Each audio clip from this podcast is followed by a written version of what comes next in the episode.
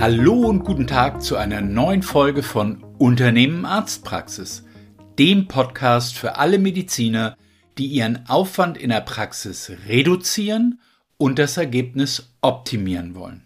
Mein Name ist Wolfgang Apel und ich bin seit mehr als 15 Jahren als Experte für strategisches Praxismanagement in der Beratung von Medizinern tätig. Wenn du wieder mehr Zeit für dich und deine Familie, weniger Stress in der Praxis und in jeder Beziehung mehr Erfolg haben willst, dann bist du hier genau richtig. In diesem Podcast erhältst du praxiserprobte Insider-Tipps, die dich bei deiner täglichen Arbeit in und an deiner Praxis weiterbringen.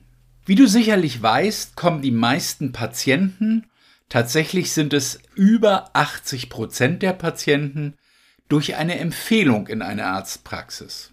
Das ist ja eigentlich wunderbar, denn es sichert dir einen zuverlässigen Strom an neuen Patienten. Doch das sind nur die Patienten, die du mitbekommst.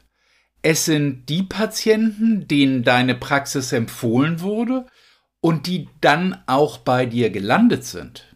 Hast du dir schon mal überlegt, ob wirklich alle Patienten, denen deine Praxis empfohlen wird, schlussendlich auch wirklich zu dir kommen?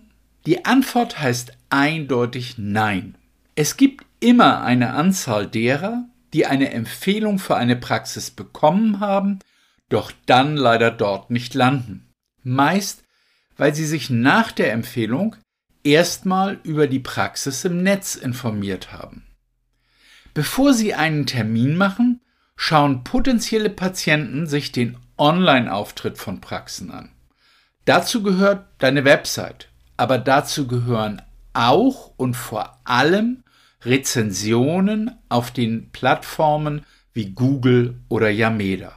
Wenn es auf diesen Plattformen keine Bewertungen gibt oder das Gesamtbild der Rezensionen der Praxis sich nicht wirklich überzeugend darstellt, verlierst du Patienten. Insbesondere, und das ist das, was weh tut, Privatpatienten.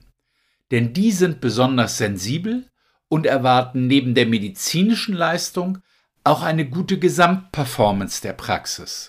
Dazu kommen wir gleich. Du verlierst dadurch aber nebenbei bemerkt auch noch eine andere extrem wichtige Gruppe, die sich Bewertungen ganz genau durchliest. Das sind Bewerber, also potenzielle Mitarbeiter. Diese sind mittlerweile mindestens genauso wichtig für deine Praxis wie die Privatpatienten. Denn die Mitarbeiter, die du dir wünschst, die engagiert sind, sich für ihren Beruf interessieren und einen wirklich guten Job machen, haben in der Regel eine feste Anstellung. Selbst wenn sie einen Wechsel anstreben, würden sie nicht in eine Praxis wechseln, die eventuell schlechter ist als ihr aktueller Arbeitgeber. Wenn sie wechseln, dann wollen sie eine tolle Praxis haben, in die sie gehen. Doch leider werden sie gar nicht erfahren, wie toll deine Praxis ist, da sie durch negative Bewertungen abgeschreckt werden und sich gar nicht erst bewerben.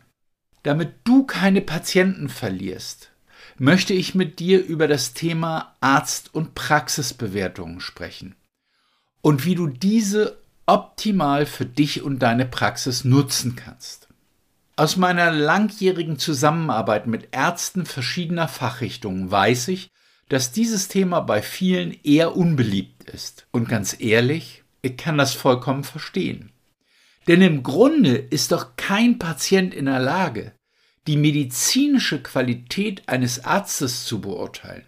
Das zeigt sich doch auch bei den Bewertungen auf Google, Yameda und anderen Plattformen. Hier dreht es sich doch hauptsächlich darum, ob der Patient telefonisch durchgekommen ist, wie nett die Arzthelferinnen sind, ob man einfach einen Parkplatz findet, ob du als Arzt freundlich oder unfreundlich warst und wie viel Zeit du dir für den Patienten genommen hast.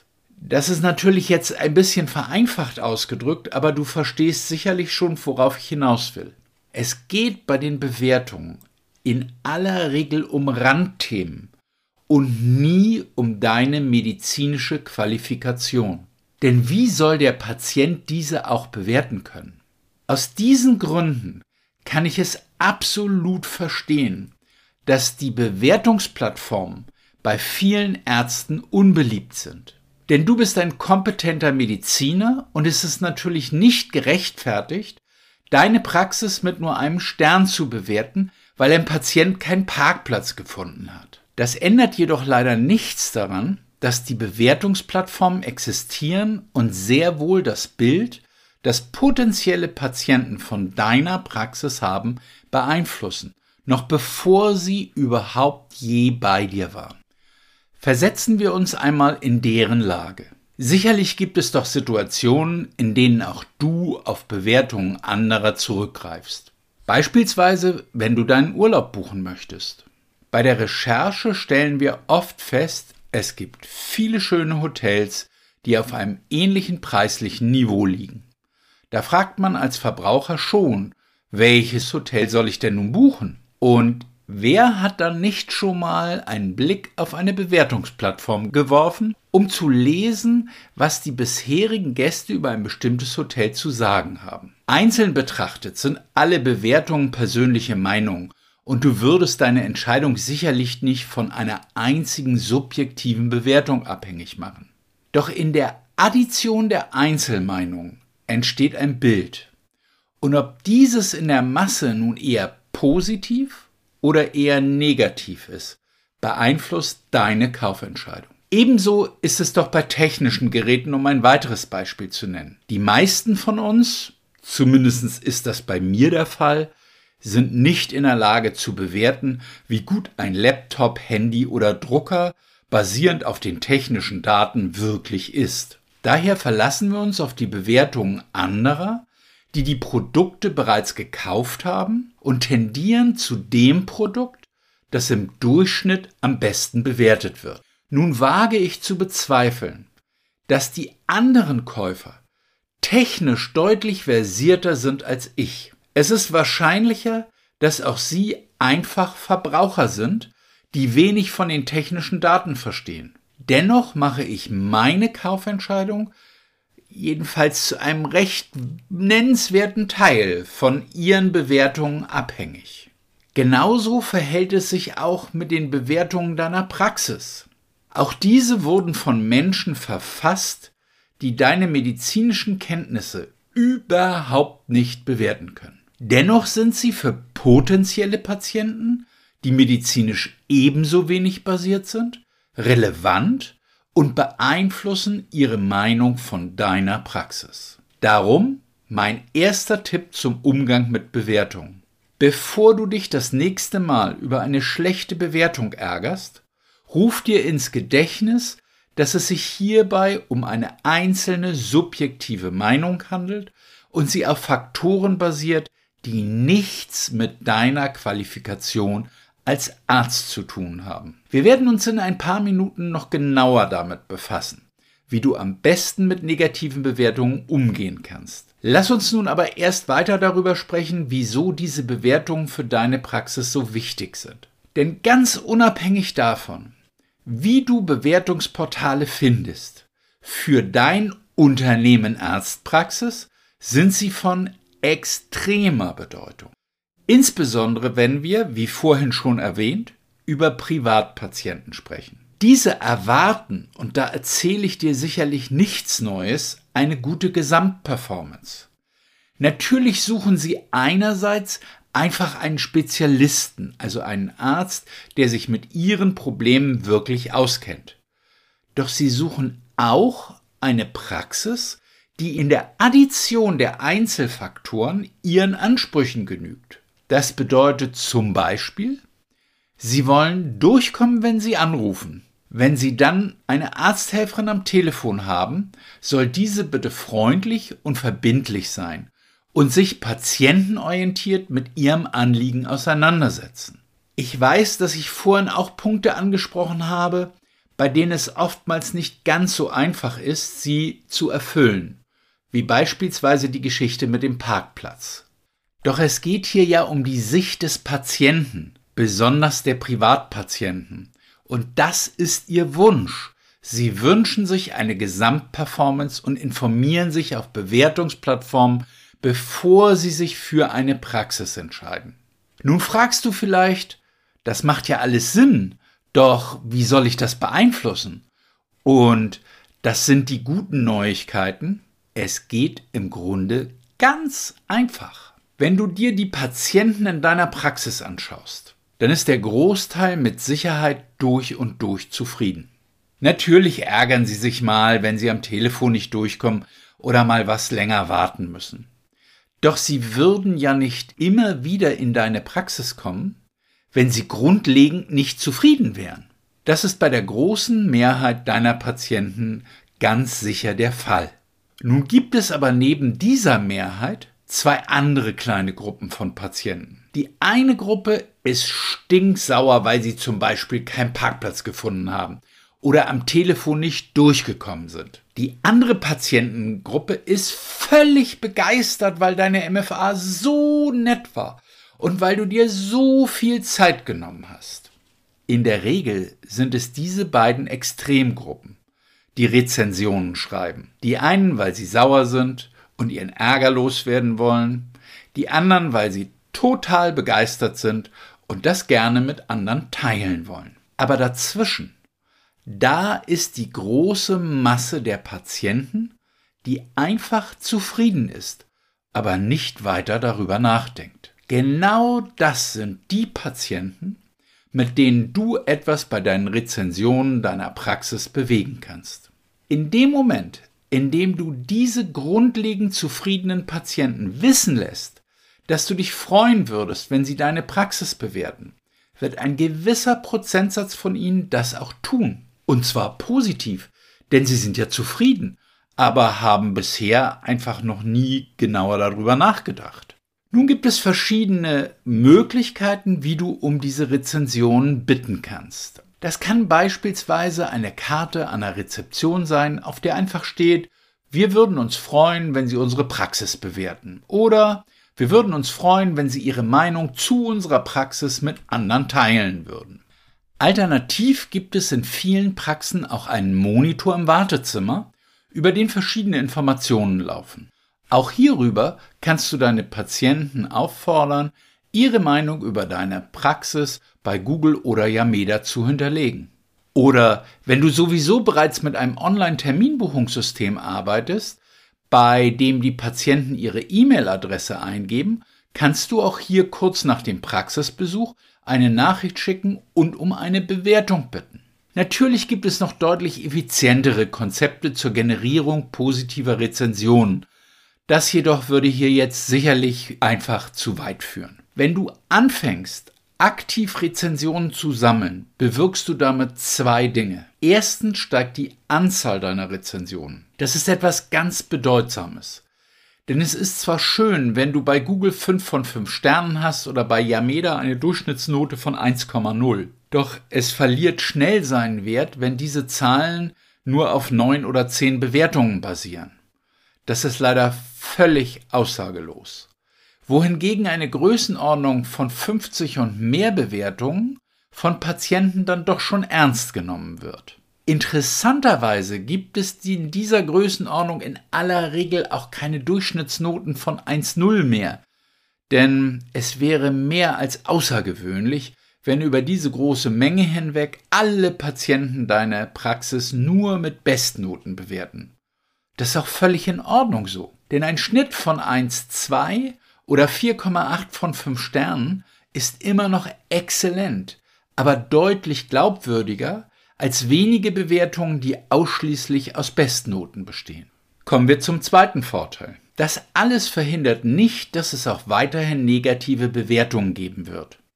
Ob diese gerechtfertigt sind oder nicht, weil beispielsweise der berühmte Parkplatz nicht da war, sei nun einfach mal völlig dahingestellt. Es wird sie weiterhin geben, doch sie werden in der Menge der Bewertungen, die durch dein aktives Nachfragen überwiegend positiv sind, an Bedeutung verlieren. Wie gehst du nun mit negativen Bewertungen um? Ganz einfach. Du kommentierst sie. Das ist leider etwas, das ganz, ganz wenige Arztpraxen bisher machen. Aber ich rate es dir auf jeden Fall. Kommentiert alle Rezensionen, die deine Praxis bekommt. Ganz egal, ob sie positiv oder negativ sind. Kommentiert sie. Das könnte übrigens auch ein sehr gutes persönliches Jahresziel für eine deiner Mitarbeiterinnen sein, die sich gut ausdrücken kann. Jede Woche schaut sie einmal bei Yameda und Google rein, ob es neue Bewertungen gibt und kommentiert diese gegebenenfalls. Wenn dich das Thema persönliche Jahresziele und wie diese zur Personalbindung beitragen mehr interessiert, dann hör doch noch mal in die Episode 5 zum Thema leistungsgerechte Bezahlung rein. Es lohnt sich garantiert. Wenn ihr nun die Rezensionen kommentiert, sind zwei Dinge ganz wichtig. Erstens, kommentiert nie aus der Wut über eine ungerechtfertigte Bewertung heraus. Daher ist es ganz sicher besser, wenn diese Aufgabe von einem Mitarbeiter übernommen wird, der eine gewisse persönliche Distanz dazu hat und nicht persönlich betroffen ist. Und zweitens, verfasst den Kommentar nie für denjenigen, der die negative Bewertung hinterlassen hat, sondern immer für alle anderen Leser. Damit meine ich Folgendes. Wenn jemand sauer ist, kannst du und dein Mitarbeiter so viel kommentieren und argumentieren, wie du willst. Du wirst im Normalfall niemals verhindern, dass der Patient weiterhin sauer ist. Wen wir dagegen beeinflussen können, sind die fremden Dritten, die die Meinung des wütenden Patienten lesen. Deren Meinung können wir durch unsere Reaktion beeinflussen. Hier kann es hilfreich sein und schadet der Praxis auch in keiner Weise, wenn wir mal ganz ehrlich antworten. Zum Beispiel haben wir in unserem Kundenkreis eine relativ große Praxis. Aufgrund der Corona-Situation waren da teilweise fast 50 Prozent der Mitarbeiter zu Hause in Quarantäne. Wie du sicherlich dir vorstellen kannst, wenn die Hälfte der Mitarbeiter zu Hause ist und die andere Hälfte die Praxis alleine rocken muss, dann gehen Sachen schief. Das passiert dann einfach, doch es ärgert die Patienten, die die Zusammenhänge nicht kennen und selber davon betroffen sind. So ist nun eben auch in dieser Praxis etwas schiefgelaufen und dazu gab es eine berechtigte negative Rezension. Wir haben uns dazu entschlossen zu schreiben, dass der Beschwerdeführer absolut recht hat und das, was er schreibt, absolut wahr ist. Was wir aber noch dazu geschrieben haben, war das, was der Beschwerdeführer wahrscheinlich nicht wusste, wie es zustande kam, dass was schiefgelaufen ist. Dass nämlich die Hälfte der Mannschaft in diesem Moment in Quarantäne saß und wir trotzdem versucht haben, den Laden so gut wie möglich am Laufen zu halten. Wir haben in der Antwort also zugegeben, dass bei uns Fehler passieren und uns dafür entschuldigt. Denn es hätte nichts genützt, wütend dagegen zu argumentieren. Mit unserem Weg haben wir Verständnis für den Ärger des Patienten gezeigt und sachlich erklärt, wie es dazu kam. Ob das die Meinung des Patienten geändert hat, können wir nicht sagen. Aber wichtig ist, dass ein nächster potenzieller Patient oder ein nächster potenzieller Bewerber das liest und denkt, Mensch, die sind aber ehrlich. Die geben auch mal zu, wenn etwas nicht gut gelaufen ist. Das finde ich klasse. Denn das passiert doch in Wahrheit überall mal. Textlich hat sich unsere Antwort demnach an den Beschwerdeführer gerichtet, aber inhaltlich haben wir für die anderen Menschen geschrieben, die unsere Antwort lesen werden und den negativen Kommentar somit relativiert. Und damit sind wir für heute auch schon wieder am Ende dieser Episode zum Thema Bewertungen deiner Praxis auf Google, Yameda und Co. Wichtig bei diesem Thema ist, dass du es angehst und dich darum kümmerst, beziehungsweise die Aufgabe an einen deiner Mitarbeiter übergibst. Es wird so oder so Bewertungen deiner Praxis geben, doch mit wenig Aufwand kannst du beeinflussen, wie diese im Schnitt aussehen und welche Wirkung sie auf potenzielle neue Patienten bzw. Bewerber haben. Wenn du Unterstützung beim Reputationsmanagement für deine Praxis möchtest, ruf mich gerne an oder schick mir einfach eine E-Mail an w.apel.medicom.org. Wir können dann einen Termin für ein unverbindliches und selbstverständlich kostenloses Erstgespräch ausmachen und dort besprechen wir, wie wir dich unterstützen können. Wenn dir dieser Podcast gefallen hat und du andere Ärzte kennst, die auch auf der Suche nach wirkungsvollen Insider-Tipps und praxiserprobten Anregungen sind, mit deren Hilfe sie mehr erreichen können, mehr Lebensqualität und Spaß an der Arbeit, mehr Unabhängigkeit und wirtschaftlichen Erfolg sowie mehr Sicherheit und Zukunftsperspektive, dann empfiehl diesen Podcast doch gerne weiter und hinterlasse uns eine positive Bewertung bei iTunes, Spotify oder wo immer du diesen Podcast hörst. Ich wünsche dir noch einen schönen und erfolgreichen Tag und verbleibe bis zur nächsten Folge des Unternehmen Arztpraxis Podcasts mit den besten Grüßen dein Wolfgang Apel.